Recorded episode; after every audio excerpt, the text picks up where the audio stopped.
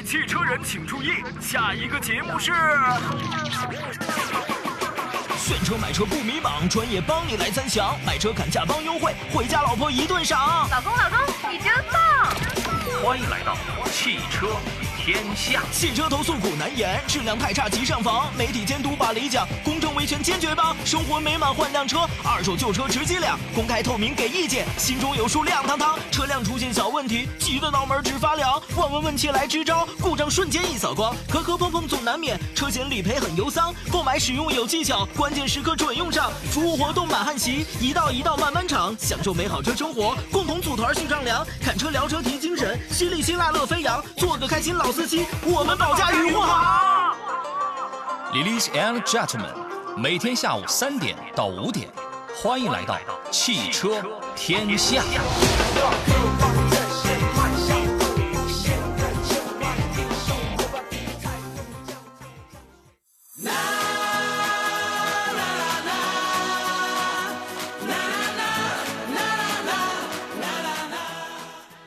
下午好，各位，欢迎这个时间呢，节目当中一起来做客。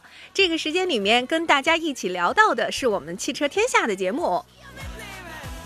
这个时间里面和大家一起来聊聊新车上市的内容，包括二手车的内容。今天周三了，按照惯例要和大家一起来聊聊。那之前呢，跟朋友们在说到一些新车的时候，从上海车展开始，实际上的内容就非常的丰富了。很多的车友啊，也都每天有不同的一些需求，比如说家里面我就要个代步，哎，我要怎么样子？还有呢，一些年轻的朋友啊，又想要轿车，但是呢又不想花太多的钱，作为一个家庭入门级的门槛儿，购到的车车有什么推荐呢？说实话啊，从上海车展开始，新车的亮相就非常的多。那今天呢，也跟大家说说最近济南的最新的一些消息啊。说到家庭的代步车，可能呢，比亚迪的海鸥被大家提及关注的就比较的多。不仅仅是海鸥，而且呢，二零二三款的 E 二以及驱逐舰的零五冠军版，最近呢都在济南进行了上市发布。比亚迪纯电的混动，其实说实话，在大家的认知当中，应该讲还是非常丰富的这个车型了啊。这次呢是海洋网三车齐发，这次亮相也给大家选择的余地比较的多。比如说，各位可能都知道，作为小车代步区间，一下子进入到呢十万以里。像海鸥，可能前脸长得就比较的萌，但虽然萌，可是呢，还是有一点奶凶奶凶的那种感觉啊。不仅仅是男孩子，我觉得女孩子其实都能接受，不像有些可能小的车型，大家会觉得呀，一看就是个女士车，是吧？因为它的售价区间已经下拉到七点三八万到八点九八万。那这也是在他们全新的一代技术之上啊，给出的，尤其是在 A 零级这样的一个范围内，续航呢从三百零五公里到四百零五公里两种综合的续航。应该讲这样的一个小车，有人说说还有啥自行车啊？不，他还是挺满意的，因为在这个里面包括四个安全气囊。快充，一般的小车都是慢充，对吧？但是它支持快充，有很多的标配，全部都是，呃，在这个小车就是七万左右一个价格，哎，你都是可以作为一个标配啊来找到的。应该讲它的配置并不差。当然，还有作为一个小车 A 零级的标杆啊，这个车呢有一些在设计语言方面，应该讲也是沿袭了海洋设计美学的语言，这也是来自于 E 平台三点零啊，跟这个像之前大家可能嗯见到比较多的，你比如说像这个呃海鸥啊，或者是海豹啊这些呢，其实他们呃很多的这个配置看上去之后，你就知道哦，这是一家子的，看到那个内饰就非常呃明显了啊。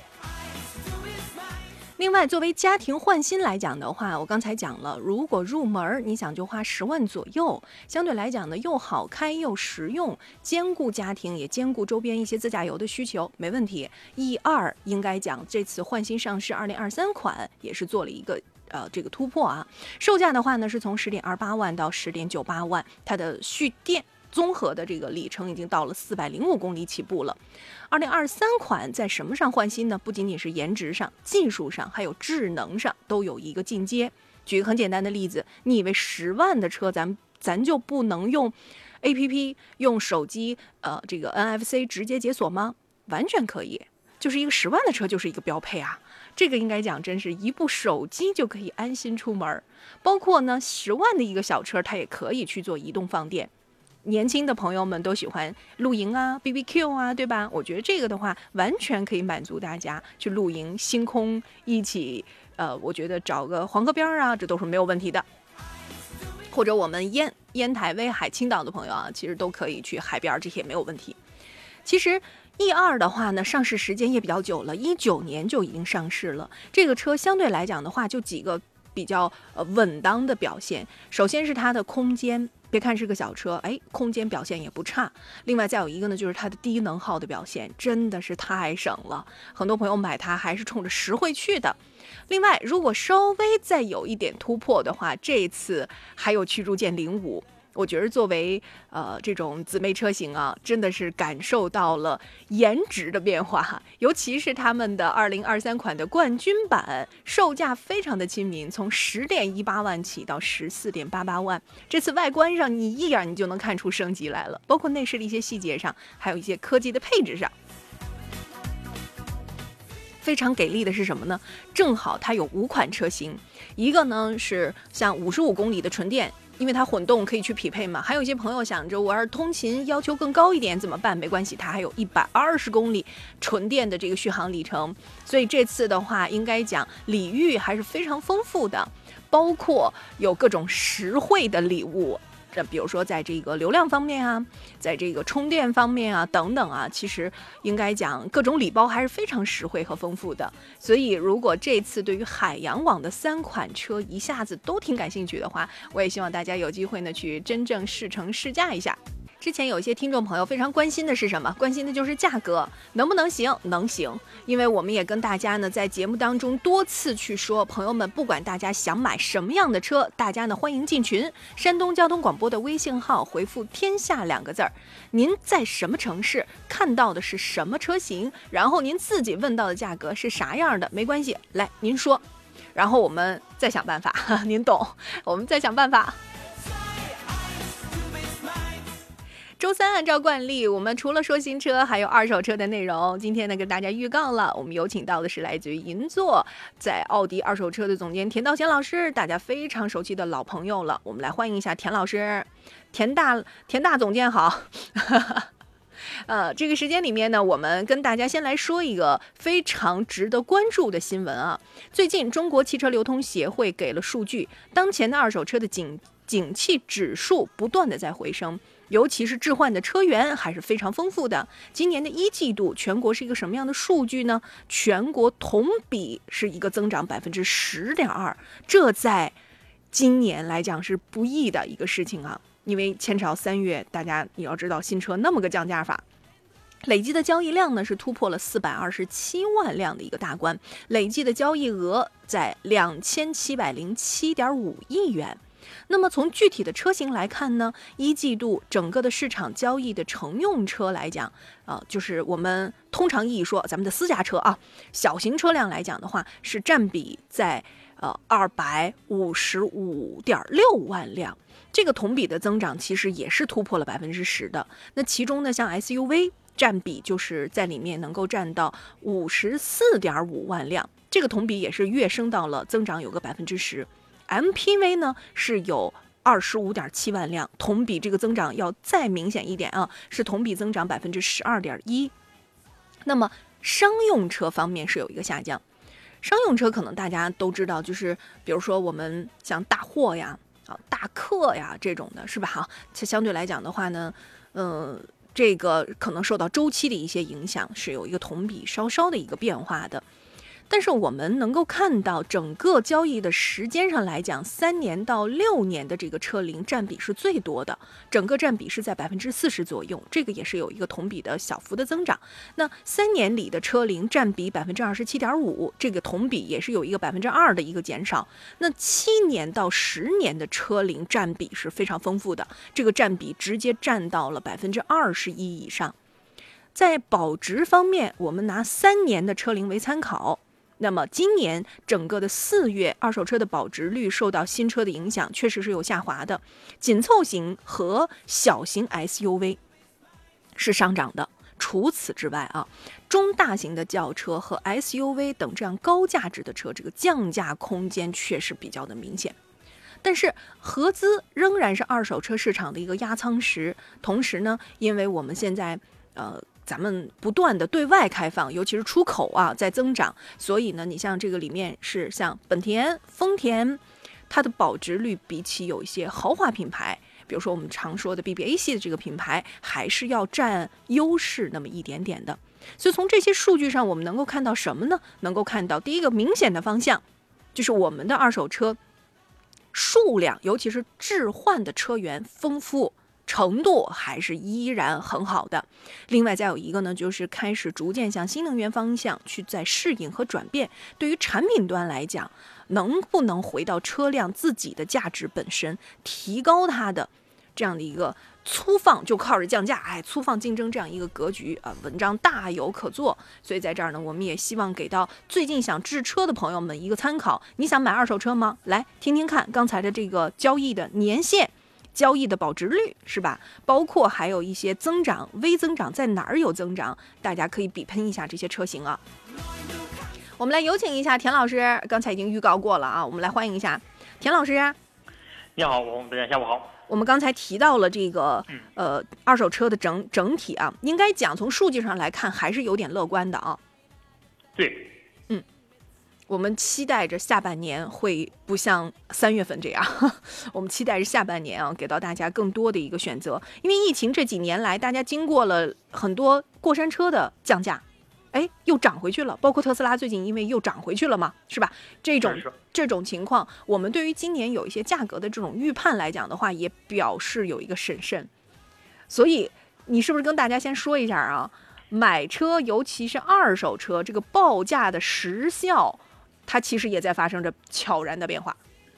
其实就是我们原先的时候吧，基本上报价有效期基本是在一周左右的时间，嗯，一周最长的车可能是两周，嗯，但现在吧，基本上基本上会受很多影响，只有像新车的降价啊，像一些新能源的车的价格调整啊，都会影响价格。基本上我们现在一般调整到三天左右的有效期。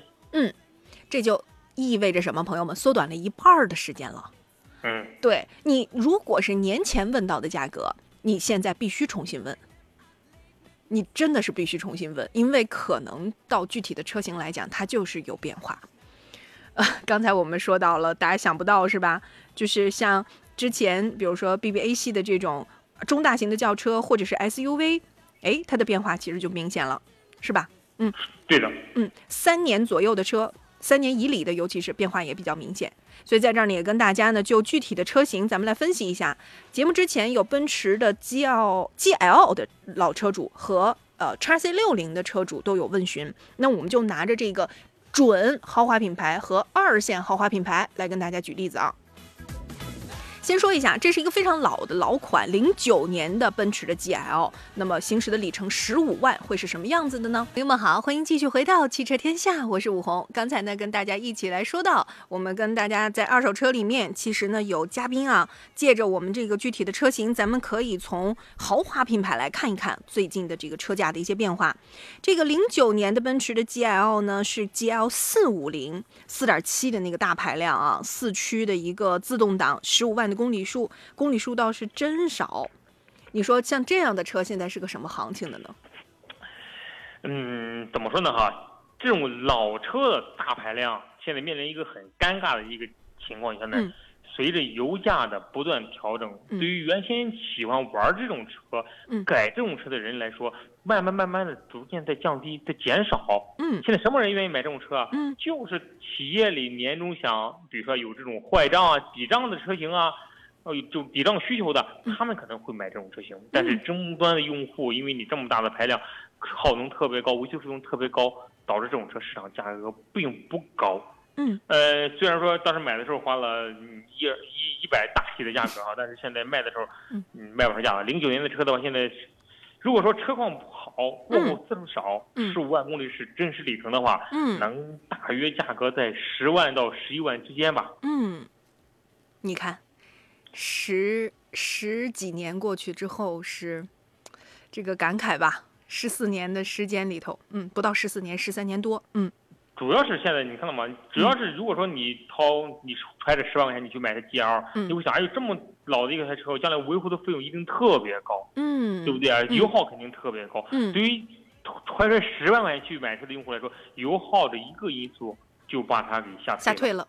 对对我刚就是他们就想说，这是一个非常明显的绊脚石。对，他说他们不会去买这种车，嗯什么人来买呢？就是喜欢玩老车、喜欢改装的那那一部分人，或者是喜欢抵账的那那一部分人。但是市场上这种零九年这种车型很多，零九一零那种大排量车特别多，嗯，导致的选的余地很很大，价格就上不去了。你看我们节目接到的这个，我觉得也是晴雨表，真实的反映了市场的一个情况，哎，对，对吧？这这个车就非常的典型。好，我们再来一个啊，豪华二线品牌，大家都知道沃尔沃，很多我们呃这个呃，我觉得留学回来的呀，医生啊、律师啊，很多朋友会选这个，老师啊，很多朋友买沃尔沃。这是一个 x C 六零，说实话，x C 六零也有很多朋友喜欢，选的也比较的多。它是一九年买的，应该说年头比较近，这个就非常符合我们节目开头就跟大家说的。来，你看看啊，尤其是这个年限的车，它是什么样子？它是一个四驱的 T 五那个，呃，智逸版，二点零的那个排量，公里数也还好，哎，六万公里。嗯，你看，典型吧？这个车，这基本上现在就是这个年限的车型啊，嗯在零在一九年还算是卖的比较的常见的车型吧好的，呢，对对，这比较比较常见。但是一九年到现在几年，四年的时间。一九年的话，，G 一版当时是我记得四驱的车型，应该当时卖到了三十三十五万左右吧。三十五六吧，嗯对，，三是吧三？十五六十，嗯，已经过了，这是已经过了四年的时间了吧？四年的时间，现在大约的价格，它能在二十万估计卖不上了哈。嗯呃，一九年的二十万车非常好，能卖二十万，但是现在我觉得二十万很难，但是十九万五左右这个价格嗯，应该是没问题。你看，呃，我刚才念的是中国汽车流通协会的数据，咱们再比比对一下哈，三到六年的是占比最多的。你看，它嗯，原原原先的时候啊，嗯我们说老百姓买完车之后，我一开我要开十年，对，或者是我十年之后我我或者我我这辈子都就不换车了，我就开这一个车。嗯现在呢？你看很你看多人买准吧了之后，两三年、三四年，真是三到五年是一个换车最快的一个就一个周期。期，嗯，所以这一辆这两辆车，其实对于我们全山东的车友来讲哈，它实际上都是有在不同的维度上很典型的标杆作用的，就是跟大家可以。真实的反馈哦，二手车现在是个什么行情？来，你来听哈。如果大家有任何，比如说我最近确实我不处置了这辆车，我腾不出车位来，我也没法买新车。好，来，什么价儿呢？刚才田老师跟大家讲了，现在的报价啊，真的一个星期都算是长的，就就真的是希望大家之前问的价来再问一遍，可能就会有比对了。山东交通广播的微信号告诉我车型、配置、颜色和公里数，就直接可以发送啦。如果你有一个预算，你比如说我有十万的一个预算，然后我想买的是轿车还是 SUV，老师我能买到哪个年限？大概什么样的车？可以倒推吗？可以的啊。我们来看一下车型非常 非常常见的，更是常见的 H 六。这位老车友呢是，呃，我们这个济南的一位老车友啊，它是一个一七款的经典 1.5T，这个车子呀，一七十一月上的班儿，他说也就也就跑了刚五万公里，自动两驱。H 六当时的自动挡是卖的非常好的哈，嗯嗯，依然是在一七年正是它最巅峰的一个状态。嗯，现在来总的来说呢，变成二手车之后，保值情况还是还是不错哈。嗯现在说大约价格的话，应该在四万四万到四万五之间。嗯，但是四万五估计很难，因为它里程少，五万公里，但四万块钱或者三万大几到四万之间，这个这个价格应该是还现在还是还是没有问题的。嗯这类的车型现在是不是周转好周转？嗯，三四万的车一直是市场当中的主流产品。明白就。是三万四万一直是这种大家淘来淘去换车频率比较快的这个这个层级的车型。嗯，明白。刚才有青岛的朋友问我怎么进群啊？这个非常简单，回复“天下”两个字儿就可以进群了。你要不方便直接发微信，你就在群里说；但如果你方便发微信直接问，你现在就可以直接问山东交通广播的微信号，直接告诉我车型、配置、颜色和公里数，或者是零五三幺八二九二六零六零零五三幺八二九二七零七零。我们来看有一个非常有代表性的车型啊，这位老师他其实是给家里头爸爸买了个迷你红光那个，不是宝马，他这个车很新，你知道吗？就是二零二零年的。就是那个，他特别给我说了一个，他说：“老师，我这个是三元锂哦。”我说：“好嘞，公里数很少，只有一万公里。你看，二零年到现在，三元锂当时是也不贵哈，当时应该是在三百的时候两万八千八，还是还是还还那那还还是三万多的，基本上就就这么个价格。但三元锂的电池可能会稍微占点优势吧。嗯嗯嗯。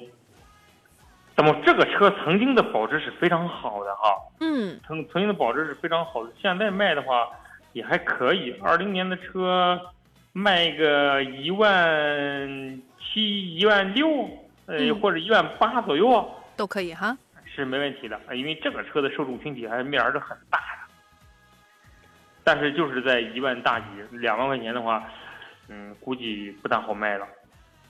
我为什么觉得今天的车型非常有代表性啊？呃，豪华品牌、二线豪华品牌，还有非常畅销的 SUV，咱都占了。来，接着来了一个新能源，这个车对于所有买新车的朋友来讲，其实它也是一个绕不过的，嗯嗯，对吧？因为它在 A 零零级是最有代表性、最有发言权的。那么二手车反过来是吧？我我我们就来比一比保值了。二手车里看门道看啥呢？朋友们，一个是我觉得可能。听一听看，哎，最近行情是怎么波动的呀？呀，轿车怎么了？呃，SUV 怎么了？MPV 怎么了？还有新能源怎么了？确实是你比如说我们刚才讲到的五菱宏光 mini，它这个车当时是如果说，因为我们不知道它具体配置啊，如果三元锂的话，当时我记得应该是两万两万八到三万之间这么个价格吧。如果可能高配的可能续航多点，可能能在三万三万三万或接近四万的这一是的价格。对。嗯，总的来说，这个车的保值还是不错的啊。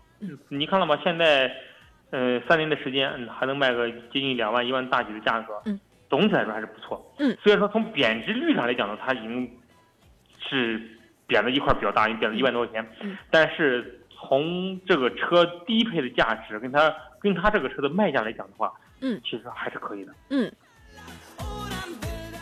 尤其是关注新能源，就是慢慢的。逐渐更关注新能源的朋友们，大家都可以参照一下节目啊。咱们继续来看一下，刚才有听众问，福特的锐界 L 跟现代胜达的旅行家这两款车，老师您有什么建议？呃，两个车型呢，就是还是不一样哈。呃，锐界打主打的什么？锐界主打的是七座的车型，它主打的是平衡。以及空间，它能给锐界给你提供的空间是所有的七座的 SUV 当中，它是最均衡的。你可以去坐一坐它或它的第三排，锐界的第三排真的是是最能叫七座车型的车型，这是它优势。嗯，而且还有优势在胜锐界的优势在哪？因为保养费用低。嗯，这是优势。但胜达的优势呢？胜达的优势在性价比。就你同样花同样的钱，你买到的配置要比锐界高很多，嗯，甚至你用不到花锐界的钱，你都买到胜达的高配，嗯，性价比高，嗯，是韩国车有什么特点呢？韩国车就是在前期的时候比较耐用，嗯，就是前几万公里小里程的时候，可能车比较耐用，什么面故障率还不是特别高，嗯，但是它也有它自己绕不开的缺陷，你比如说保值率低呀，你比如它的七座空间小啊，再包括就是它这款车的。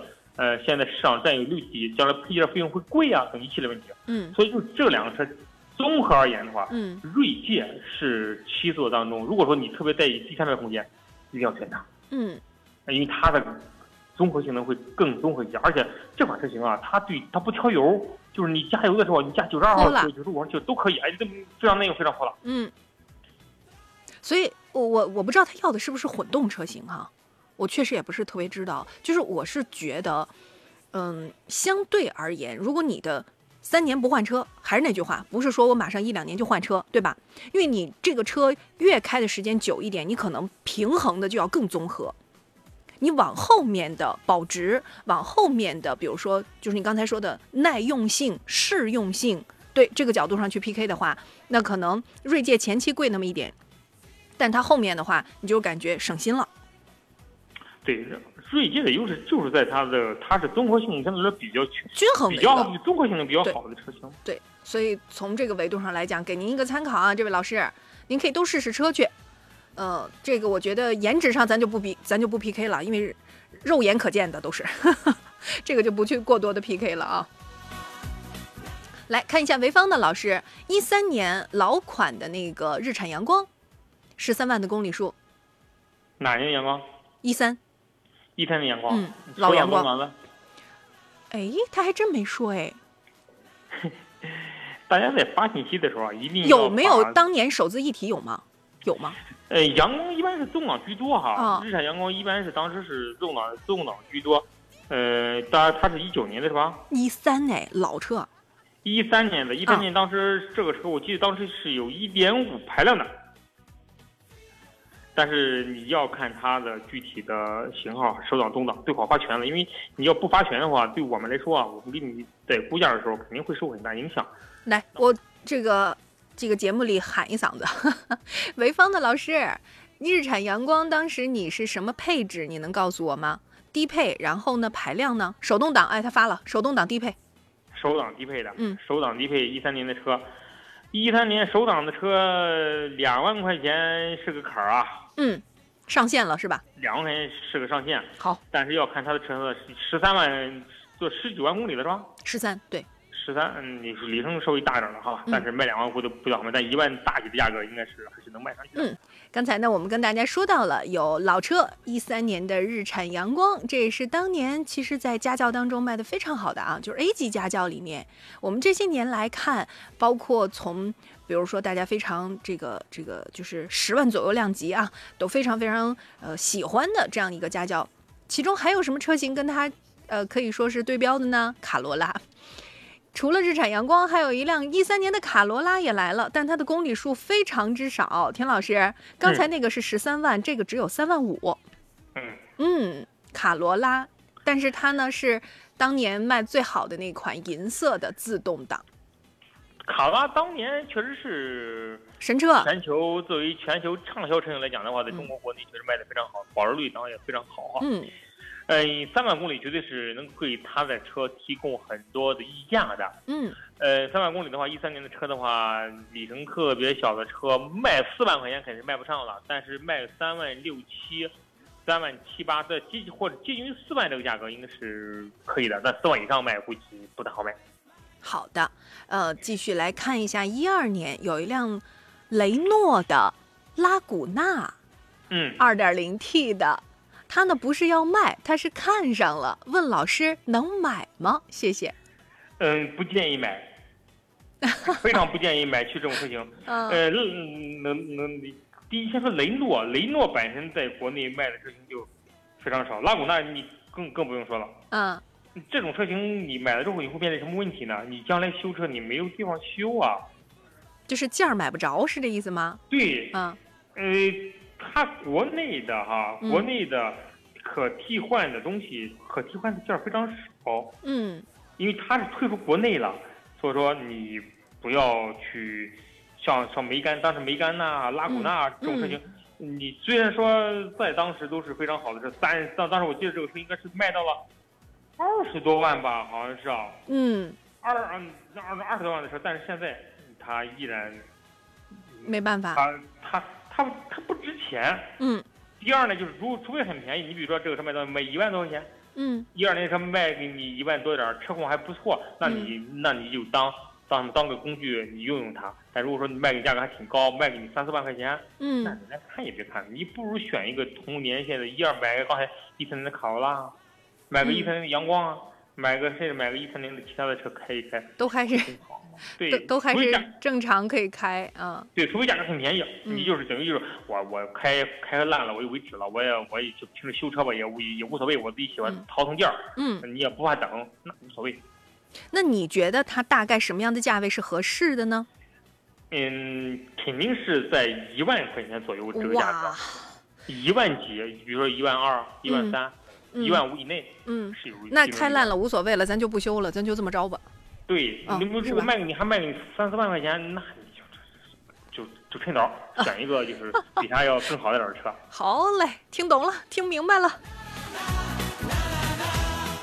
呃，这位网友他的网名叫大明，所以我说大明老师，呃，刚才田老师跟你说的算是大明白了吧？供你参考哈。如果大家呢有任何二手车置换买卖的需求，大家都可以随时找到山东交通广播的微信号，回复车型、配置、颜色和公里数一条发送啊。当然，如果你想买，你有合适的车型，就像大明老师这样的，你可以直接发，我们来给你估价。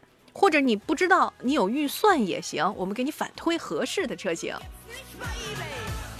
当然，大家也可以直接回复“天下”两个字入群啊，咱们一起来聊聊。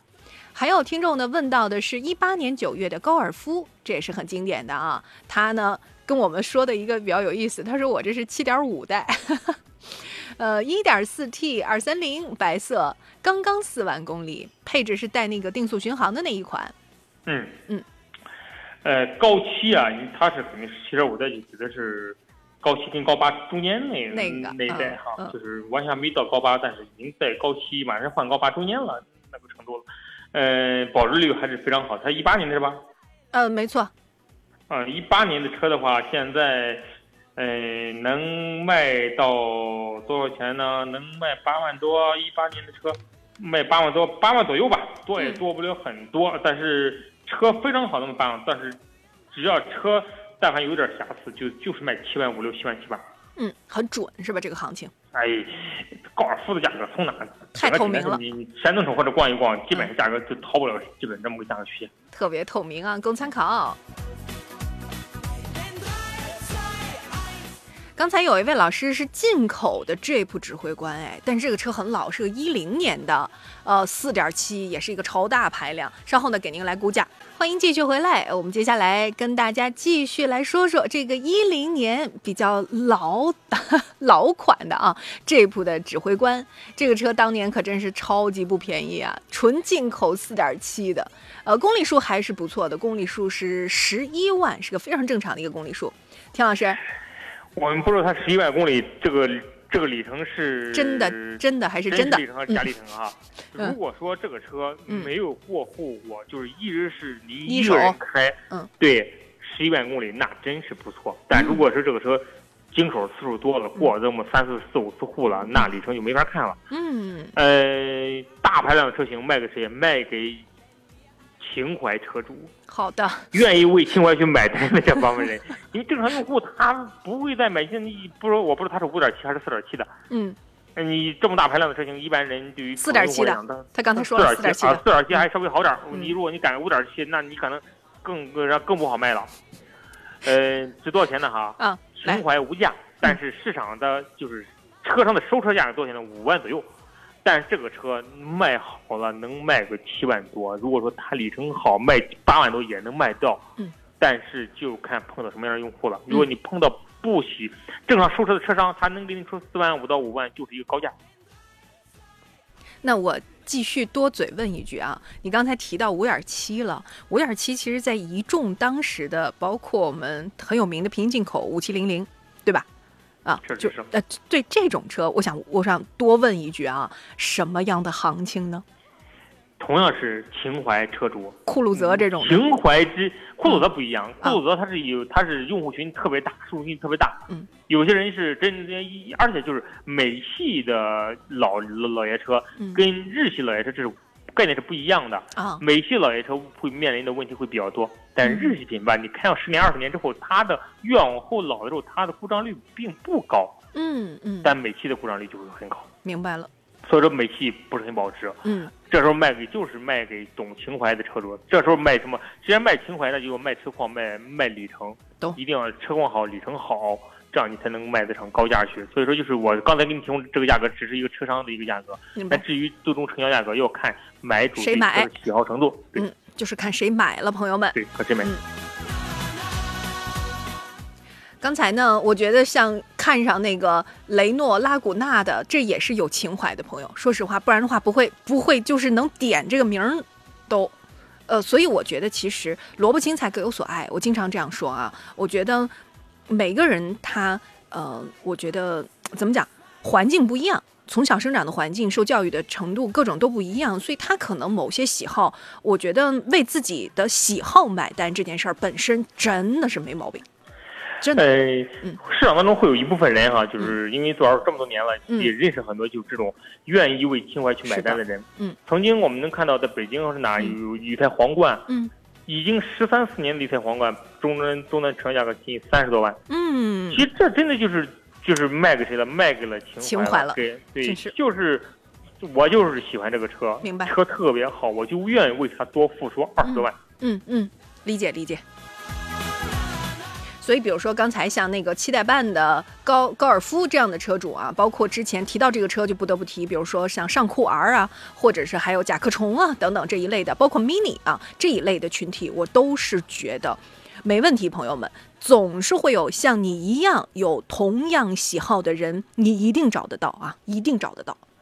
来吧，我们接下来继续来看一看刚才有听众问到的一七年的金牛座。哎呀，提到这个车我就得叹气啊，公里数还是好，八万。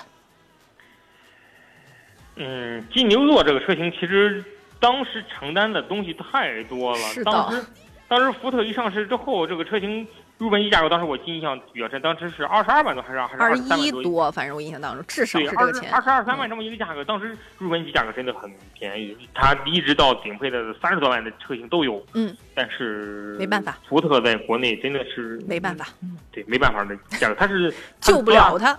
它是哪个型号的？但是，但是他没说，就说了个八万的公里数。我们且按最最最低配吧普通的，对啊对，对，我们按最低配的八万公里去跟你说，嗯，当时低配的，当时它入手的价格应该是在二十一二万这么一个价格，是，嗯。嗯，时过境迁的话，卖不上十万块钱，一七年的事是吧？啊，一七一七，十万块钱一定是卖不上的，能卖多少钱的哈，能卖九万五左右，嗯，里程少能卖九万五，九万五的话要看车主，但是收车车商的收车价格一定是过不了九万的。嗯，明白。你要自己卖能卖个九万多，嗯但是九万多也不是很好卖。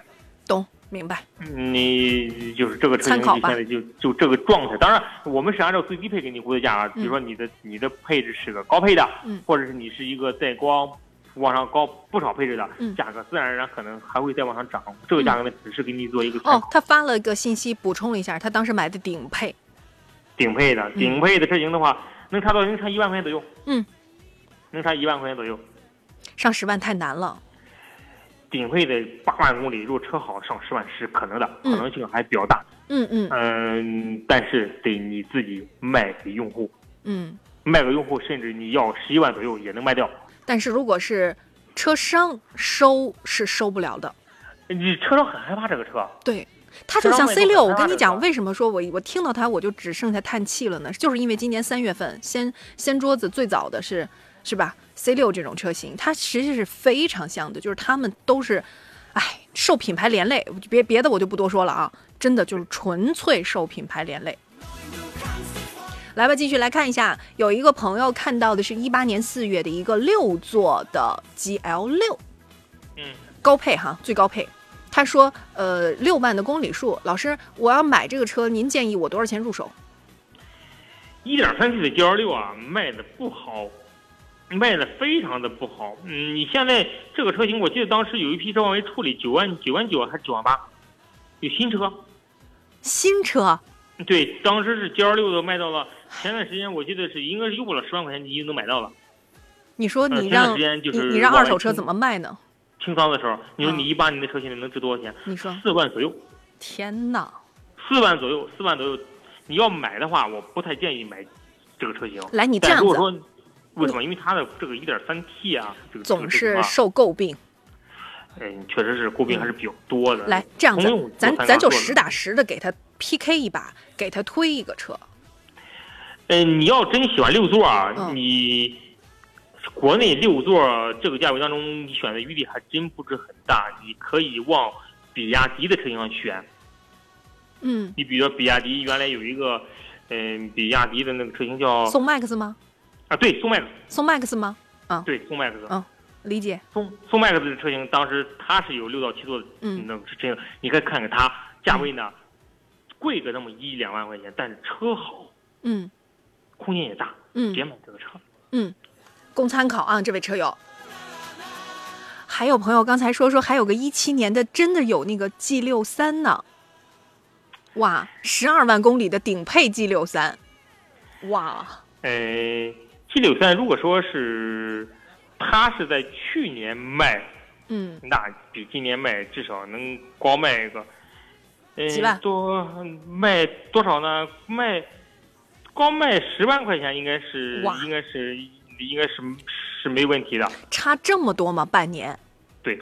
哇，但是今年因为整个，呃，就是怎么说呢？三月份的影响之对，包括 AMG，啊，包括就是奔驰的 AMG 品牌，今年就是它很多的车型价格今年都都下探了。嗯，呃，G 六三的话，它是哪年的？哦，等等会儿啊，我看一下这我二们这位老师零一六，年的吗？不是一七的，一七年的，嗯那就是二零一六款吧。嗯。呃，现在行情价格的话，应该在当时他买车价格两两两百多啊，这个车其实现在还是很保值的，主要他当时现这个加价加的太多了。嗯，你一百七十万是个坎儿，但是一百七十万的话要看看车的成色。如果车好的话，一百七万以上；如果车不好的话，可能就能够在一百五左右。因为这个车车况好与不好价差很大，至少能差二十万。嗯，明白。就一百七到一百五之间，你要就是看看你自己的车嗯到底是属于什么样的状况。呃，今年因为天津港就是前一阵子的时候，就上个月啊，上个月的时候，呃，他们有那个韩版的，大概是二百三过来。原先的时候这个车加价一百多万，现在没有了。这个车嗯现在加价可能加加价好好的地方已经加价幅度已经很小了。是的，你像。一百万跟现在的二三十万中间就有八十万的价差，你这怎么弄呢？你这但是依然嗯抵不住这个车是市场当中的顶流的产品。啊，当然，当然，我为什么说我说天津港上个月聊一聊平行进口车啊？就之前大家知道，去年的时候，我们也在节目当中每周三实际上就跟跟大家聊平行进口。呃，像这个奔驰，你刚才提到的，呃，我觉得，呃，尤其是加拿大版本的啊，因为它的配置更高。比如说，咱们说什么后期加装这那那这，人家不需要，人家原装都带这个。呃，包括还有什么这个熏黑的碳包，就是包括还有什么科技包，就各种各种包，你懂哈？至少是四个包起步的那种啊。真的，我就是觉得太香了。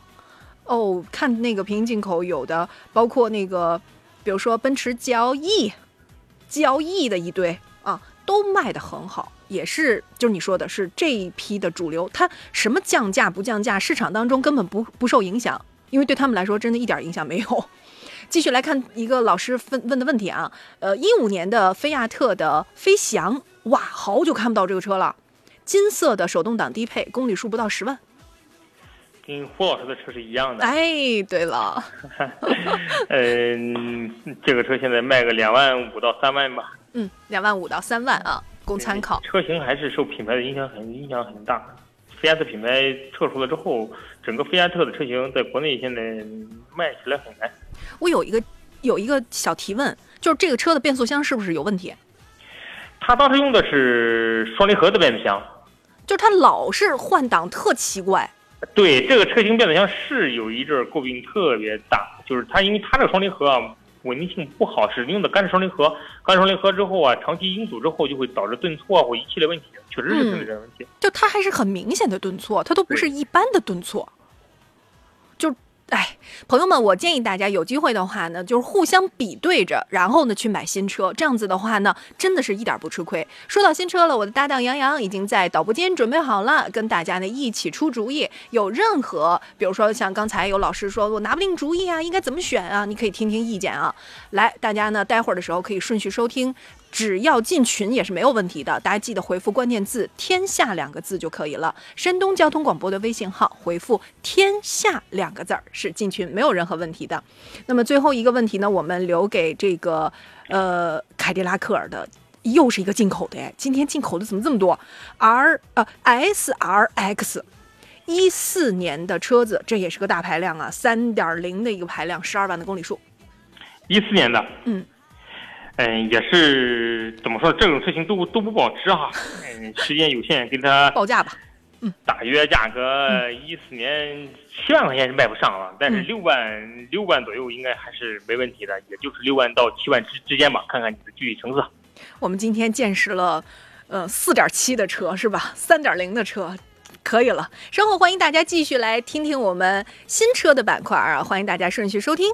哎，下午好，诸位，欢迎在下午的四点零二分的时候啊，继续锁定收听山东交通广播的汽车天下节目。每天下午的三点到五点，两个小时，我们继续为诸位直播。我是杨洋。刚才我刚一进来接班的时候，我又看到在微信平台上三点五十九分啊，以泰山一棵松发来微信说：“杨老师好，嘉宾下午好，十分期待着杨老师的出场，您辛苦了，谢谢您，这也是等候良久了啊。周三的忙碌呢即将结束了，愿各位今天的辛勤付出啊，都可以收获颇丰，心情不错。今天后一个钟头，咱们来聊选车买车问题。直播间两路热线已经开通了，号码分别是零五三幺八。二九二六零六零或零五三幺八二九二七零七零，各位可以直抒胸臆。呃，想咨询怎么去买车的呀？对比几个车型的，哪个是适合自己的？想请我来优惠出手，帮忙来砍个价，优惠买车的，都可以直接通过电话。另外呢，还有一些网络互动方式，您可以在山东交通广播的微信公众号里边来收听、收看到现在我们节目的音视频的双直播。各位也可以留言互动，在山东交通广播的微信公众号里边回复“天下”两个字呢，就可以加入到我们节目的车友微信群了。抖音号也在直播，各位请搜索“杨洋砍车”，第一个“杨”是木字旁，第二个“杨”是提手旁，单人旁。砍大山的砍，这个网络非常方便啊，但是大家在发言的时候一定要注意准确。比如说有人就说插混的车介绍一下呗，不是你这个是想让我介绍一下插动插电混动的技术呢，还是说你连个价位、车型什么都没有，我该从哪儿去下嘴呢？就是非常方便，但是大家在描述发文字描述自己的问题的时候，一定要描述清楚，好不？啊，今天做上宾呢是来自山东省汽摩运动联合会的副秘书长韩克东韩老师，Hello 韩老师，Hello 杨洋老师，插混的车你给介绍一下。好家伙，这个概念又有点广啊！这个囊有点大，你该从何下嘴？这个囊直径是两里地啊。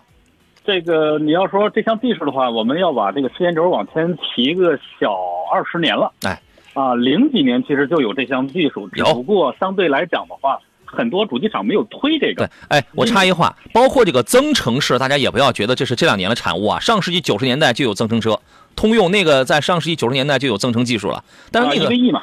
对那个时代，它不需要这样的车型，它政策也没有倾斜，所以它没必要去推广，对吧？嗯，对。所以说，就是其实这个技术呢，不算是特别，我们用现代话叫黑科技。嗯嗯。但是呢，确实在当前咱们的这个环境下，它是一个非常符合当代政策的一个产物。对，而符合现在的需求。如果你的，我们经常节目里边经常就讲，如果你的家里你的车位有这种便利的充电条件，嗯，啊，其实。呃，而且你每年的行驶里程大多数以城区代步为主，一万一两万左右，高速也没问题。对，啊，如果你符合这样的这个条件的话，或还有就是你家里如果说啊，这是你家里的第一辆车，也是唯一一辆车，或者说是第二辆车，有一辆油车的情况下，我觉得你具备以上的条件，嗯，你就可以考虑去我们选一台插电混动，对，包括增程、纯电都没问题啊。对，所以从这狭义上去讲的话，这个增程式，我们你也可以把它归在这个插电混动里边，因为它也需要插电的，它也是混动的，对吧？所以说把这个问题问清楚，你是想了解这个这个这个技术可不可靠呢，还是说，呃，想问问我的家庭条件啊，我的这使用的条件适不适合这样的车子，对不对？这个还是要问清楚的啊。呃，我们先来说一个事情啊，是国家生态环境部在五月八号的时候发布了关于实施汽车国六排放标准有关事宜的一个公告。咱们先来看一看啊，这个前头有一个前缀，为了执行轻型汽车污染物排放限制及测量方法（中国第六阶段）和重型柴油车污染物排放限制及测量办法（啊，中国第六阶段）相关的要求，落实助企纾困、稳定和扩大汽车消费的相关政策，现就全国范围内全面实施轻型汽车国六排放标准六 B 阶段和。重型柴油车国六排放标准六 B 阶段啊，以下合并简称为国六排放标准六 B 阶段的有关事宜的公告是这样说的：从二零二三年七月一号开始呢，全国范围全面实施国六排放标准六 B 阶段啊，禁止生产、进口、销售不符合国六。排放标准六 B 阶段的汽车，那么生产日期这个这个已经不是什么新闻了啊，一呃一呃一年半以前我就已经告知给大家了，对吧？然后呢，生产日期是以机动车合格证的车辆制造日期为准，且合格证电子信息应该是于二零二四年七月一号零点之前就完成上传的啊。进口日期是以货物进口证明书证明书签注运抵日期为准，销售日期是以机动车销售发票日期为准啊。所以说这个大家还是要注意，呃，主要是看的是这个生产日期啊，既既进。禁止生产，又禁止进口，还禁止销售。那也就是说，只要是国六 B 之前的，你你是国六 A 啊，你是什么呀？你生产出来那些个新车，在七月一号之前，必须要完成清库，必须要完成甩卖。哎，想买车的朋友，但是人这里边可没说，我在七月一号之前我买了国六 A 的车，我不能开，或者我只能开多，我只能开几年，人家没说。所以说，最近想买车的朋友，那么你要有这个心理准备了啊。那么还有第二条呢，是针对部分实施呃实际行驶污染物排放试验，就是 RDE 实验报告结果为仅监测等轻型汽车国六 B 车型呢，是给予半年销售的过渡期，允许销售到二零二三年的十二月的三十一号。第三条是汽车生产进口企业作为环保生产一致性管理的责任主体，应当按照《中华人民共和国大气污染防治法》等有关规定，在车辆出厂或入境前公开车辆排放检验的信息。和污染控制技术信息来确保实际的生产啊，还有进口的车辆应该应应当是符合要求的啊。那么相关认证机构应当是根据国六 B 阶段颁发强制性产品认证证书。特此公告，啊，其实就是把这个消息现在呃由我们国家的这个相关相关部门又正式发文了啊，来说与诸位，希望大家来这个心中有数啊。欢迎青岛的朋友。平安师傅说：“下午好，岳阳，哎，大家也都下午好啊。”琳琳来，各位遇到了选车买车的所有问题，现在我们可以来聊一聊啊。琳琳问的是：我想问一问，插混的车买完后期维修是不是特别多？没听说过。啊，你就跟其实正常维修保养跟普通的燃油车没毛任何区别。哎，啊，无非就是你的公里数可能往后相对大一点之后，你的电池的衰减是有一定程度的。嗯，这个时候我们需要会经常去四 S 店去。比如说检测一下这个车的电效率还有多少，嗯，如果达到它厂家的更换标准，我们正常按照它索赔换换电池就 OK 了。对，啊，其实这个政策相对很已经很成熟了。对，只不过之前插混一开始刚刚进入中国家庭的时候，啊，可可能那个纯电行行驶里程啊，嗯，相对来讲比较比较少，就二三十、三四十这个样子。但是现在动不动可能有的能到一百多都是很轻松的，所以说就是大家对于这个电池的密度，包括电池的使用的寿命。啊，比之前我们相对来讲多监测一些，嗯，问题就不是特别大。其他因为它就是以燃油车为主嘛，对吧？三电系统啊，就是你每次去保养油的这套系统的时候，它是检以检测为主，它是这样。然后呢，再一个就是你在想老老百姓在想象当中说你多了一套系统，是不是维修特别容易坏，成本特别高？没那回事儿，人家都有质保。现在国标是八年十二万公里，它都它都是有质保的，而且目前从实际情况来讲的话，它没那么容易坏，多虑了。多虑了，这个就好比我我看到有朋友给我发了个私信，我没有来得及回啊，然后说这个身边有人告诉他，如果是这个电动车的话，一旦发生碰撞的话，特别容易爆炸，特别容易起火，所以就就建议他不要买。我说你这个东西就是美国大片看多了，美国大片看多了一个后果就是，但凡是出个比较重大的交通事故，或者车一旦漏油，我们认为它都会起火，都会爆炸。我们都得啪，然后都得扑倒在地上，那就属于是大片看多了。但是你换个角度想想，你不觉得一个油车要漏油、阴油碰到明火的时候更容易爆炸吗？嗯，对呀。那以后的话这么说，可能就是很多再往后，如果真的有那种氢能源。对吧？电燃料这个车，那怎么办？可就是行走的那什么了，对吧？对啊，那怎么办？所以有些其实是基于，因为油车，你说三天两头的，又有自燃的，又有怎么怎么着的，爆炸没有啊？也有自燃的，但它已经激发不了你的敏感神经了，对吧？现在但凡要有个电车，好家伙，那你就立马就很敏感了啊！有很多的东西，实际上是因为我们由于不了解或者了解的少而出现的恐惧，是这意思啊。光头水暖说：“杨老师好，有两天没听直播了，今天这个点儿来的还算及时，欢迎你，欢迎你随时来啊！从现在开始不聊二手车，每周三和每周每周三的第一个小时，每周天的第二个小时是聊二手车，好吧？”冯小平、浪小晶说：“杨帅，这是把韩老师给包了吗？逮着呢啊？没有，是韩老师把我给包了，我主动求包求包养啊！我就得好好伺候他，因为你们都给他都起了名字了嘛，他是这个模特协会的是吧？”嗯，山东省汽车模特协会。对，要不我俩关系这么的好，这么的好啊！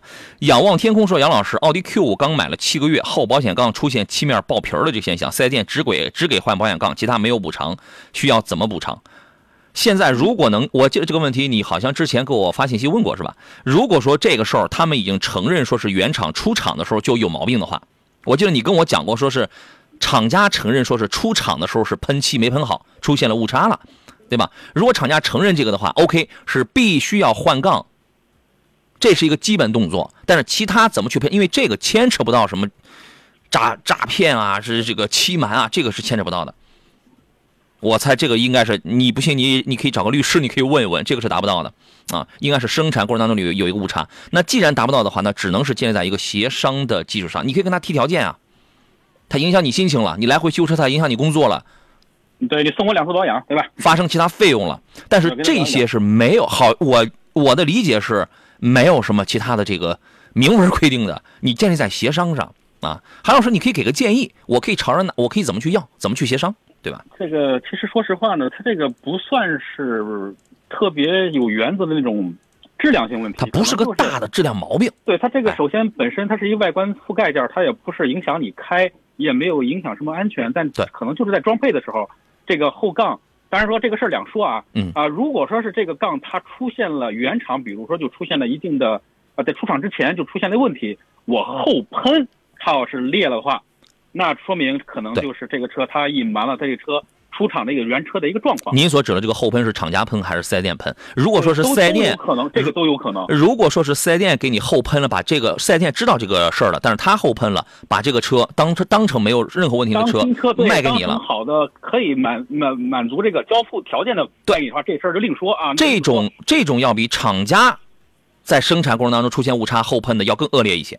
呃，对这个你可以对比一下，比如说你找一前保险杠，同样的车对吧？前保险杠我后杠出现了飞飞漆，比如说漆裂了，漆面裂了，但是我前杠没问题，这个就值得怀疑了。嗯，他前杠应该就是没，应该应该他应该就是没有问题啊。对我所以我说有可能会出现这种情况，但这种情况两说，嗯这个你需要四 S 店给你一说法啊。如果这样的话，会给你换一，你要求他完成换这个原车的保险杠，对啊，换杠，而不是再给你喷，再他是换杠也会对他也会 OK，出现这种问题。现在已经换了，但是他肯定他还想多要点赔偿，但是这个赔偿好像就没有什么法律规定了。呃，这个就完全就看你个人啊嘴遁的能力，跟他去说说服他。然后呢，比如说这个只能是谈，啊，对，去比如说送我一辆车维保养，或者哎送我个延保，哎，让我心里平衡一下。可以要可以谈一谈能不能有延保啊，或者再多送几次保养啊，或者你你说我的精神损失啊什么，这个都是建立在商谈的基础上。嗯，OK，你能听懂我的意思了啊？那那就这样了啊。呃，关于这个特斯拉呢，在前两天大概一周之内吧，特斯拉就对中国市场在售的这几乎是所有车型都进行了一个价格上涨。五月五号的时候，特斯拉中国官网显示说，Model S 还有全新的 Model X 全系都上调了一万九。调整以后呢，Model S 的起售价就来到了八十万八千九，Model X 的起售价来到了八十九万八千九。Model S 跟 Model X 是特斯拉最早推出的两个车型，也是目前还没有实现国产化的这这么两个车啊。嗯，今年一月份当时的价格是七十八万九千九到八十七万九千九啊，三月底已经开始交付两个新车了，咱们待会儿聊一聊。来，各位，我们继续回到节目当中，咱们把这个特斯拉的这个价格调整的事儿咱们说完啊。刚才说了这个进口的 Model S 还有 Model X，但是作为销量的绝对主力呢，其实是 Model 三还有还有这个 Model Y，这个是应该说更接地气，包括在咱们国内要销量要要卖的更好一些。这俩车也是特斯拉每一次调价的一个必选项。前两天的话，Model 三跟 Model Y 在国内的售价都涨了两千元，所以昨天我们说的话，Model Y 的起步价应该来到了二六三吧，是吧？二六三啊。呃，在本轮涨价之前的特斯拉一直是在全球范围内通过降价的方式打响这个价格战啊。今年一月份那个时候，呃，在国内的全系都迎来一个大降价，降幅从百分之六啊到百分之十三点五不等啊，所以那个时候效果非常明显。它那个时候为什么要降价呢？因为它要拉动销量，因为那时候销量不好。那么今年的第一季度呢，特斯拉在国内的销量是二十二万九二十二点九三万台，一下子同比增长了百分之二十一。啊，当然，另一面是盈是盈利，同比也超过了百分之二十啊。然后呢，现在关键是马斯克他认为说，相较营收和利润，短期内推动更高的销量和更大的规模才是特斯拉的当务之急。就说他还是想要一个量的问题啊。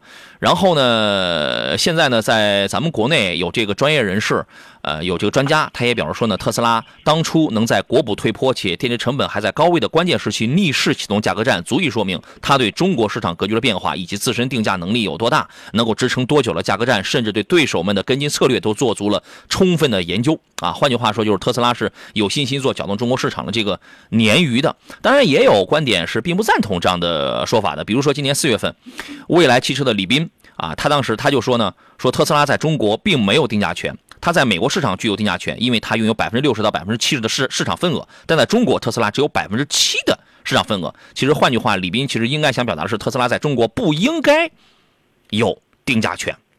啊，他应该指的是这么个意思。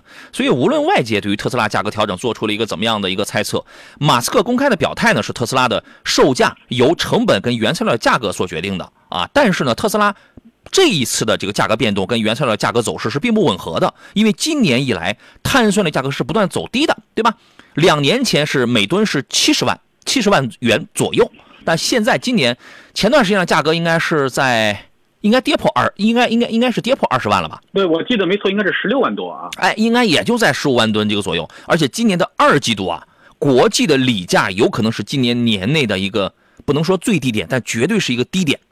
电池级的碳酸锂价格有可能是在每吨十五万到每吨二十万之间，啊，这个是很有可能的。所以说呢，目前来讲，它这个价格就是有点成本下降，它还逆势上涨了这么一个态势，它是并不吻合的，啊，这一条呢，奉献给准备要在今年二季度甚至是三季度考虑买电动车的朋友，那么你可以去考虑一下。啊，那就这样了啊。我们来看其他朋友的问题。各位遇到了选车、买车的问题，咱们可以聊起来。一休哥刚才问说，老师，新迈罗可以买吗？什么时间入手比较好？啊，您对这个车看好吗？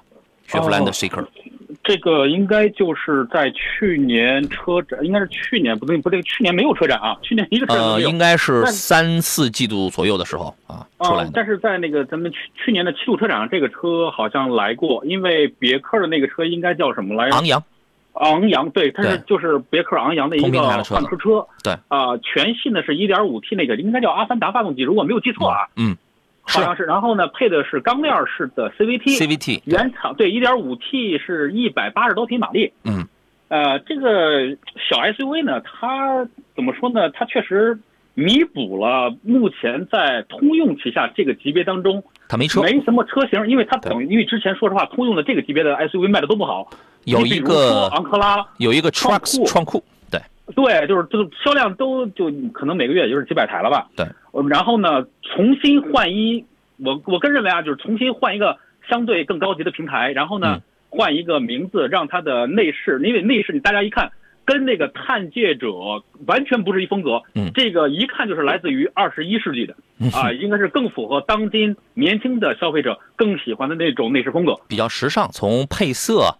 黄娃娃、什么红娃娃、什么这种配色，到内饰的设计上来讲，走的是时尚路线，对吧？啊，而且顶配给到你，比如说十八寸的轮毂，给到你那个 L 二加级的一些辅助驾驶之类的，包括两前排的全部是电动座椅，座椅通风，嗯，给到你的配置都挺高，而且价格并不是很贵。嗯，十三万多我记得是是吧？对。一定是比别克的车一定是便宜要。低啊，一定要便宜。所以说，如果你想定位的问题。你的预算，你的预算是在十到啊十一万到十五万之间，嗯。然后呢是一个 SUV，啊、年轻的朋友对这个空间没有特别大的刚性需求的话，我觉得这个事你可以考虑一下，因为这个车后期一定有优惠嗯，啊，对一定会有优惠。所以说这个车落地的价格应该不会很贵。对因为雪佛兰就是主打一个便宜嘛。呃，但是我觉得这个车的市场或你包括它的香度，我它一开始我就第一，我说实话我没觉得它香，嗯，为什么？因为这个市场已经严重不属于，呃，在这个紧凑级的 SUV 的市场已经严重不属于别克，严重不属于雪佛兰了来，咱们去去理一理啊，杨老师，就是这个嗯级别当中它的竞品应该是谁？啊，太多了。首先，对，首先咱们不应该把它当做一个紧凑级 SUV 来看，它应该算是一跨界。嗯你比如说，跨界之王最早的就是逍客，嗯，本本田的应该是智在或者 ZRV 对吧？嗯嗯甚至说那个 HRV 跟那个缤智也其实也是它的直接竞争直接竞竞品，，XRV 啊，嗯包括丰田的，你像锋兰达嗯，啊、凌尚对吧？啊，凌凌放啊，凌放，可能价格跟锐放跟它都呃呃锐放对锐放对，其实跟它都有这个重叠的地方。对，而且但是这些车它们起步或者说顶配给到你只是二点零自吸发动机你这还没数国产呢。啊，国产咱们先不算，就是合资的，嗯嗯啊，可能就是一点五、一、点六升的自吸发动机和二点零的自吸发动机，它是这个级别当中为数不多采用了一个涡轮机的一个选手。嗯而且呢，马力其实调的挺高的，一百八十多匹。嗯，啊，CVT 相对来讲比较平顺，我觉得，啊，我估计除了可能这个外观，包括很多的玩法没别克玩的那么溜，嗯其他的我觉得它还比较实惠。为什么？因为昂扬我记得上市的时候，它有一个很大的亮点是什么？原厂给到你好几种颜色的原厂贴膜，嗯可以让你去选，嗯这是原厂给的。啊，如果你不喜欢这个颜色，OK，半年之后我给你换一个颜色，原厂给你贴，嗯贴完了再去备案。就是车身贴膜我不知道这啊个呃这个车我不知道，星迈罗这 C 克我不知道有没有这政策嗯啊，但是设计说实话，通用是有这个，我一直是呃我一直是给比较认可它这一点通用的外观设计其实是在线的啊。嗯。但是这个车目前来讲，我为什么讲它这个市场已经，我我那个稍微节约点时间，为什么讲这个市场已经不属于它了？因为创雪佛兰的创酷当年卖的就一直不好，它它睡了好几年，突然换了个样子，然后又出了一个创酷，呃，又出了这个 Seeker，但是现在在这个市场上，您您刚才提到了，就那些合资品牌，没有一个卖的比它差的。对，没有一个品牌活的不比它好的，更何况在这个价位十三四万，我能买到更大而全的二点零 T 了，等等，就是那些国产车，棒棒棒的。而且你会发现，雪佛兰现在一直在走这个这个下坡路什么的，哎，很多很多的种种原因，我就时间关系，我我就不再展开讲了。所以说，雪佛兰 Seeker 这个车它不会卖的很好，它一定卖的不好，它一定卖的不好。四 S 店去看看现在的创酷，包括现在的昂克拉、昂克拉 GX，现在卖的都是什么价？对，这个车卖的一定不会很好的。所以说，如果说你的心态就是我不要国产，我年轻人我就要要这个，我也不怕四 S 店倒闭，我也不怕这个品牌现在已经非常非常边缘化，保值率特别特别差，这些我都不在乎，我就要一个颜色，我就要一个时尚，那这个是 OK 的。嗯，这个这个是可以的。是满足这些条件，你可能才会去去四 S 店去找这个车。啊对，在汽车圈里，您要是混的时间久了，您见的多了，哪个车出来之后能不能卖好了，你看一眼这个你就明白。嗯，这三岁看老。真是这样的，这个车铁定不会卖的很非常好，而且它的生命周期不一定会很长，它有可能就是半死不活，它那样拖着，它会拖很长，就像当年的创酷一样，它会拖很长时间，那就没有意思了啊。张伟说：“杨好，韩老师好啊，冒个泡，听收音机呢我啊，欢迎欢迎啊。”还有朋友发一微信说：“能讲一下 GLB 的二二零吗？”哎，愿不愿意换台车？G L B 二二零，这个车是二点零 T 啊，二点零 T 的一个超低功率，是当时因为那个车是在一九年、一八年年底上市，嗯，一直到二零二零年，大家一直在吐槽这个级别那个一点三三 T 的涡轮增压发动机嘛，对，所以给你出了一个二二零嘛，对，所以说二二零是弥补了这一个，因为你买三十多万，你买了一点三 T，总会让人戳脊梁骨，总感觉不怎么爽，嗯，然后再上了一个二点零 T 一个超低功率的发动机，去补足了啊，它这个这个车的。不能说唯一的短板是最大的一个短板啊，然后呢，可能价格再往上找一找，但是还是那句话，你有这个预算，为什么不买 GLC？嗯啊不，GLC 贵一点点啊，就贵一点点，还贵一点点。他可能觉得 GLB 价格也合适，空间也挺爽，是吧？嗯，怎么说呢？它它的唯一一个宣传亮点是这个级别当中唯这个 ABBA 里面唯一一个采用七座布局的紧凑级 SUV。对。但是这个车啊，上市上市不到三个月就开始召回，都是一些非常低级的问题，什么第二排座椅前后滑，干涉到下边的这个地台了，那个限速了，还有其他的我都记不清了，因为这都是很好几年前的事儿了。然后呢，还有什么？就是那个车，我说实话，G L B 当时做活动的时候，这车我开了好久。嗯啊，首先你开的是你开的是一点三，对，那是一点三 T 的那个，还是二二零？你开的是哪一个？都是都是那个一点三 T 的啊，那个时候二二点零 T 还没上。嗯，呃，一点三 T，因为肯定走量的一定是一点三 T。嗯，啊，二即使是搭载了二点零 T，它也是来自于它那个前前置发动机的那个平台，啊，然后呢，那个一点三 T 的更不能买，因为那个就是雷诺的克雷宾。对，然后呢，确实双离合真的有顿挫，你真是能觉出来的。而且那个车本身 SUV 撞风面积就大，所以那个车的隔音其实很差。如果你真的是三十多万买那个车的话，总感觉你是那大冤种，真的多花那三四万块钱，直接上 G L B 质的飞跃，质的变化。G L C，对呀，就差几万块钱吧。二点零 T 同样是二点零 T。你刚才想讲的是直接上 G L C 是质的变化，对对吧？因为 G L B 二二零你的它那个优惠完了就是可能是二十大几万，二十八九万，三十万出头的样子。嗯。你真的多花三四万块钱，直接交交交费。沃尔沃的 XC 六零啊，叉 T 五啊，呃，包括天前买 GLC 啊，天一点点买个 Q 五啊，其实他们从级别、从定位、从档次，呃，从整体的这个做工等等方面，比这个 GLB 的二二零要好很多。你不要只盯着二二零那个，它解决了一个发动机动力的问题，你不要你不要只盯着那个，而且它那个七座是没法用的，几乎是没法用的。好吧，所以你这个你严重考虑一下，你郑重考虑一下。那个 1.3T 的 GLB 那就更不推荐了。为什么？那个发动机、那个变速箱跟那个底盘系统，其实就是来自于雷诺的克雷宾那台八九万上的那个小 SUV，一毛一样的，换一个车标，换一个空间，然后换了一些一一些配置，对吧？GLC 是一个挺好的车子，嗯，啊，你这个你可以关注一下。小布布说，老师能预测一下新款航海家会卖的怎么样？我觉得这个车应该会卖，它不会说是一下窜到销量榜上排名前几位。但它应该会卖的不错，就是中等偏上的那种情况。为什么？性价比高，它现在是三十二万起，还能优惠呢。呃，你们把杨洋老师那个当成神仙了啊！哎我就是天桥你现在都可以预算，你可以都可以预预测了。天桥顶儿上那个就是我的这个阵地，你知道吗？呃，你戴个墨镜，拿一板凳，然后上面写着俩字儿，是吧？不，我蹲。我是看的是新款航海家的一个产品力，他卖的一定不会说特特别大红大紫，那个林肯就没有一没有一台车是能做到那个地步的。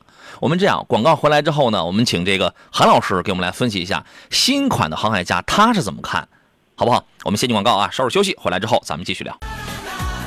来，各位，下午的四点四十分，这里是山东交通广播的汽车天下节目，我们继续为诸位直播。我是杨洋，回到节目当中来，我们聊的是挑车、新车的对比跟挑选的问题。有朋友问啊，说我非常纠结，我适合买个电动车吗？那您得跟我们先说一下，您是一个什么样的家庭情况啊？是吧？你是什么样的里程？家里边是有几个车？你的活动半径有多大？充电的使用场景是否方便？等等等等啊！你不能说充电桩很贵啊，充电桩不没有多贵。啊，有很多品牌它是送的，有的品牌大这稍微贵一点，差不多就是八千多啊，一万冒头啊，什么那个样子的。OK 啊，问又问电池呃，一电车一般电池能用能用多久？它是有质保的，质保期之内有人给你买单，质保期以外它只有一个衰减的过程，没有也不一定说是完全就特别就瓦塌了，好吧？这个欢迎你在，你可以直接给我打个电话，不要在这崩字儿啊！有你有什么疑问，你这这个一股脑的全聊完。直播热线是零五三幺八二九二六零六零或零五三幺八二九二七零七零。另外呢，还有一些网络互动方式，我就不再赘言了。今天坐上宾呢是韩克东韩老师，Hello 韩老师。嗯，Hello，杨洋老师。半点广告之前啊，十一分钟之前，当时我们预测新航新航海家会卖的怎么样，结论已经说完了。小布布又问说新航海家能优惠多少？杨老师了解吗？这个车刚刚上市啊，应该不会有很大的优惠的哈。你现在应该去问问这个经销商，现在有没有个什么几千的优惠？这个车刚刚上市没几天。哎，按照这个，尤其是林肯他们家调性来讲的话，他们家的车，说实话是不怎么优惠的。嗯。啊、因为他明白，我优惠可能卖也是这些车，我不优惠对也卖这些车。嗯尤其是喜欢美式豪华风格的这这部分这部分粉丝啊，嗯相对来讲比较固定。嗯他不会是因为我可能看了沃尔沃，我可能看了凯迪拉克，我转头来看林肯的。嗯。那么喜欢林肯的这一部分用户群体呢，相对来讲也是比较固定。嗯。啊，他不会因为怎么样怎么样去转转过转转客户过来的。嗯。所以说它的优惠一直不是很大。那么除非他那个叫领航员嘛，那个车一直是处在一个加价的一个状态。你那几百万的车，你这个能跟人家这个比吗？人家但凡人优惠个四五万，那不都跟玩儿一样吗？所以就是从它入门的，你像这个冒险家，一直到 Aviator 飞行家，一直到 Nautilus 这个呃航海家，其实全系优惠幅度真的可以寥寥无几。嗯，毛毛雨，你不用去考虑优惠的问题，它几乎就是顶着你的卖家在卖。如果你如果真想优惠的话，你就得再等等了，再等等啊！他说他想入手入手航海家，但是担心林肯再退出中国，啊，你放心吧，起亚退了，他也他也这个不会退的，他一定是排在后边了。呃，人家刚来没几年，对来来回回他不累啊。现在人叫长安林肯，嗯好吧，这个人家是有这个接盘的，这是啊。呃，刚才问 GLB 那位朋友说，GLB 二百的销量还不低呢啊！你买车这东西啊，不要不要只看销量，不要只看销量。奔驰 A 级、奥迪 A 三这种车销量销量低吗？原因是什么？您自己还想不明白吗？对吧？还有朋友问的是杨老师，宝马 i 叉一这车怎么样？在上海车展看到了吗？上海车展这个车一定是摆了，但我没有特别去留意，因为这个车呢，因为上海车展之前，我就我对这个车就已经有了一个账面上动态呃静态上的一个了解了。我当时我跟大家讲嘛，我说 i 叉一现在给的比 i 比这那个呃沈阳工厂生产的 i 叉三都厚道，它后它后来在哪儿呢？它是前后双电机，五秒七就可以破百。i 叉三全系只有一个后驱一个单电机，但是对于 ix 一来讲，首先那个 ix 一长什么样，尺寸是什么样，它跟一个燃油版的新款的叉一几乎就是如出一辙，没有什么太大的这个差别。舱内也给你换上了双联屏、曲面屏，跟这个配的一定是 ID 八的系统，一定是兰花指的那个挡把，一定是这套东西。只不过呢，你会发现在七系的双曲面屏。嗯，i 五、i 七上跟这种 i 叉三、i 叉一上的用料什么绝对不一样。啊，因为差着级别嘛。对，差越差着级别也差着成本，它反正样子是样子的，但那个料什么就完全不一样。双电机了，但是续航里程只能跑四百来公里，这个确实是跑不远，大概是一个是四百一，一个是四百三，好像是。嗯，车呢，我觉得就作为一个中短途的代步吧。你要想出远门的话，差点意思。呃，其实 X 一 X 一上来之前，因为现在除了燃油版定价，好像这个插电混还没定，对吧？没有，i 叉一现在只应该先期只出这个纯电版吧？啊，那可能就是应该是三十二到三十四万，如果没记错，应该是这个价格啊，差不多。所以说就是。呃，确实外观它已经无限贴近，大家就可以看看本宝马叉三啊。嗯，其实它俩长得好像。对，而且它是一个进击版的叉三。好，稍等啊，回来之后咱们聊。好了，我们回到节目当中来，咱们来，咱们接着说说这个 iX 一的这个车的问题。嗯，就是我个人就是从那，尤其是从广这个上海车展上看到很多的官图，包括很多媒体发的这个公众号也来讲的话，就是我我觉着可能。很多朋友，尤其是车迷，对新款的叉一，包括 i 叉一，可能关注度要高于 X 三，因为这一代的 X 一优惠完了之后，落地价格可能就二十四五万，而且是一二点零 T 的发动机。嗯，所以它的性价比确实放在这个地方，而且呢，经过经过了这个中国独有的加长之后，它更符合就是中国老百姓对于紧凑级 SUV 一个最主要的一个需求，而且呢，你从外观这么看起来的话。你几乎分不出来它到底是 X 一还是 X 三。嗯，对，已经相当接近了，而且长得呀、尺寸呢都相当接近。呃，而且呢，它在某些地方的设计其实更欧洲、更原汁原味一些。这一点我觉着比这个很现款的 X 三要更加激进一点。对。那么可能就是现在，因为你要是处在一个尝鲜的状态下呢，现在买可能有点贵。呃，可能就是你买个只要不买 1.5T 三缸的，剩下的 2.0T 都得三十万出头。嗯。那么新款的燃油版的 X 一好像我昨天我瞥了一眼，他们发了那个海报是二十八万多起价，二呃一点五 T 的对吗？对，肯定的啊，对，二二点零 T 怎么着都得三十一二万那个。没错，是的。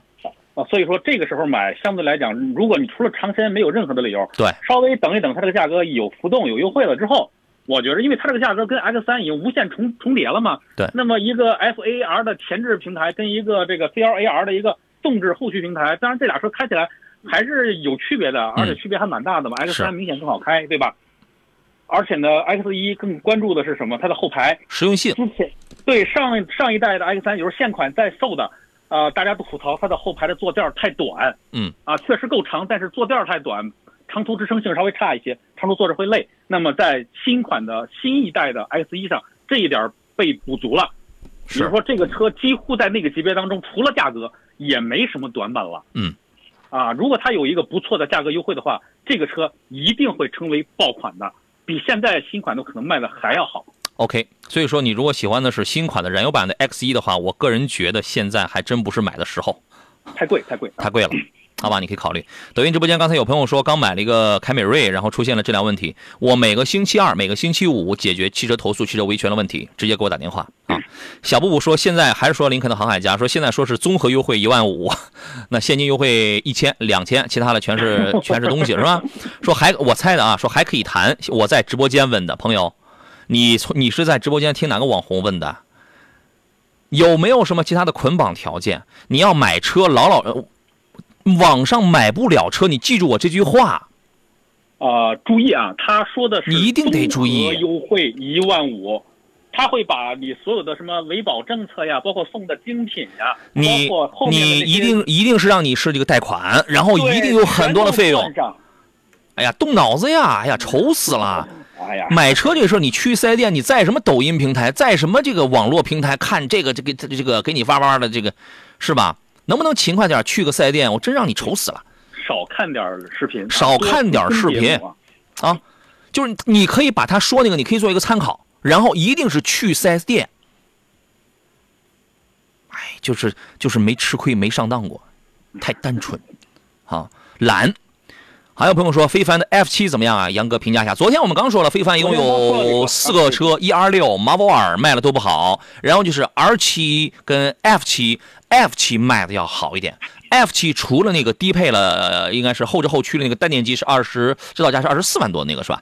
然后除了二十四九八对吧？然后呢，你看你这脑子真好使啊！然后呢，那个性价比要高一点，其他的全部都是。标配双电机了，对吧？然后当然价格也都是在三十开外了，性能什么这些是真的很好，没量，卖的太少，这个是个问题。我身边有个朋友刚去开四 S 店去了，刚去开这个非凡的这个四 S 店去了，我也不知道他现在，好家伙我也不知道他现在过得怎么样啊，我很这个这个很久没联系了，啊！你身边还有这样的朋友吗？也很多很多 介绍一下很多，所以你是非常喜欢这台车子吗？还是怎么怎么着？这个车的产品力您觉得怎么样？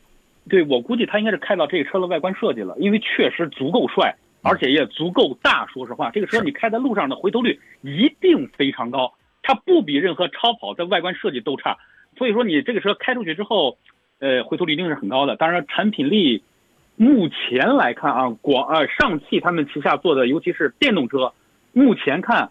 呃，中等偏上的水平，当然说可未来的可靠性，我们现在不敢去断言怎么样。嗯，但目前看的话还行。但是现在正正刚刚处在一个上升通道上，它刚开始对，它刚开始，好不啊？这个亮大壮问一问题，他说：“请问我在四 S 店买了保险，送了保养，目前店关门了，还有一次保养没有做，我还可以怎么办？”你有很多种，你有你至少有两个办法，至少有有两个办法。第一，投诉厂家，因为他们都在一个体系内。第二，很有可能你这个叫俗称就叫内保啊，是四 S 店自己收的钱，跟厂家也没什么关系。对吧？也没什么关系，所以这个钱是四 S 店收的，厂家可能也也不知道。如果说这个四 S 店还有它是隶属于哪一个集团，找他集团。嗯，第三个办法，向你当地的市场监督管理局进行投诉。第四个办法，如果你是山东本地的，每周二、每周五下午三点到五点，直接来打山东交通广播汽车天下杨洋的节目电话。四个办法，OK。不孤独说，洋洋，我想问的是电的 i 叉一，不过现在还没还没出价格。对我刚才我跟你说了，就是有电的 i 叉一被那个韩老师给聊岔劈了，他旁征博引的给聊到这个叉三、叉一上去了。嗯，i 叉一这个车刚才我讲了，它性能很好，五秒多，六秒六秒以内就可以破百，但是续航里程太短，已知信息是四百一和四百三十公里，空间是一个很大的优势，续航。好像不太好，因为这个我开宝马的电车，我预感啊，怎么着？你比如说 i 叉三那种单电机的，怎么着百公里十六十五点几度电，十五点八左右算十六度电，D 档 comfortable 那个驾驶模式，我觉得我开的挺节约的，十六度电左右，所以你算你就是在这个状态下，它能跑多少啊？它能跑多远吗？我觉得里程太短点了，现在还没出价格。嗯，价格来讲，你看啊，i 叉三可是降的很厉害，i 叉一的价格你觉得会比它高吗？这个就不能按一和三哪个数大来论了吧？呃，其实我们要看这两个车，宝马哪个车的利润率更高，它想让哪个车走量，想靠哪个车挣钱。嗯，目前来看的话，它应该是叉三跟 i 三处在一个倾销的状态。嗯啊，之前那一波你发现那个 i 三其实库存清的差不多，政策已经收了。嗯，但是现在可能是 i 叉三处在那个清库的一个状态，所以说嗯路上我们现在看到很多新的没挂牌的 i 叉三，路上其实挺多的。嗯，所以这个时候如果其实我们想，你你既然喜欢 i 叉一，你可以等嘛。等等吧，反正现在还没有价格。对呀、就是续航太短了，对吧？我们来接通热线上等候的张先生的电话啊，你好，是张先生吗？哎，你好，哎，你好，请讲。我是那个通过咱们节目呃提车了，嗯然后想表示一下感谢。哦 是什么车咱们山东交通广播栏目组啊，是什么车？什么是什么时间？呃，沃尔沃 XC 四零 B 三，啊，我有印象，你是给我、啊你在节目上给我打过电话是吧？在对对店门口打电话那个是吧？你你别说位置，你让我猜是济宁的朋友是不是？对，哎，对了，我给你找的是他们那个总部的副那个总部的副总裁吧，好像是呃对对对啊。后来是什么情况？给又给额外照顾了吗？对对对，价格上给照顾了，满意吗？嗯、挺好挺好。啊，开了多久了？钢铁，钢铁啊，哎，这个事儿得有半个月了吧？对，因为我也一直在看，然后抽空去那个啥办的这些事儿，嗯，好，现在可以开始说你那两万字的感言。呃，就是非常感谢山东交通广播栏目组，我觉得这个栏目非常热心，而且嗯现在感觉就是还有实惠的一点儿。其实我们一直有，对对对，我都有了十六年了。哈哈，对，我是偶然听广播，呃，之前很长时间了，然后买车呢就想起来这个事儿了。嗯，您是大您大概是什么时间开始听我节目的？哎呦，早了，我我具体我也记不清，得有九八年啊，年得有几年了。九八年。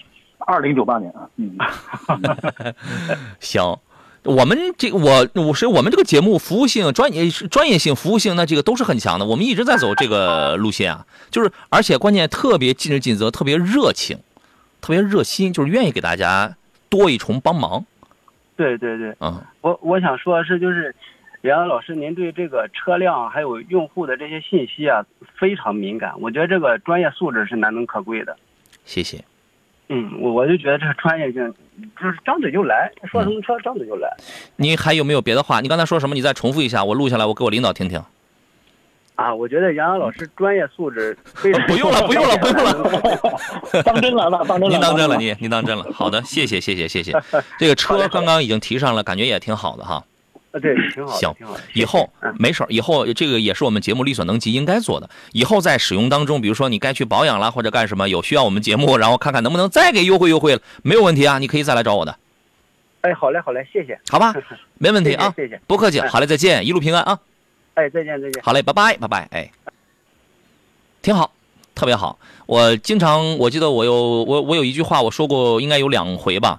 我说有的时候我帮听众就买了个车，哪怕他额外在他自己谈不动基础上额外他就省了个两千、三千、三千、四千的，比我自己去买台车给我省个三四千，我都高兴太多了。因为我自己去买，他给我省三四千，我一点我真的无感，我无感。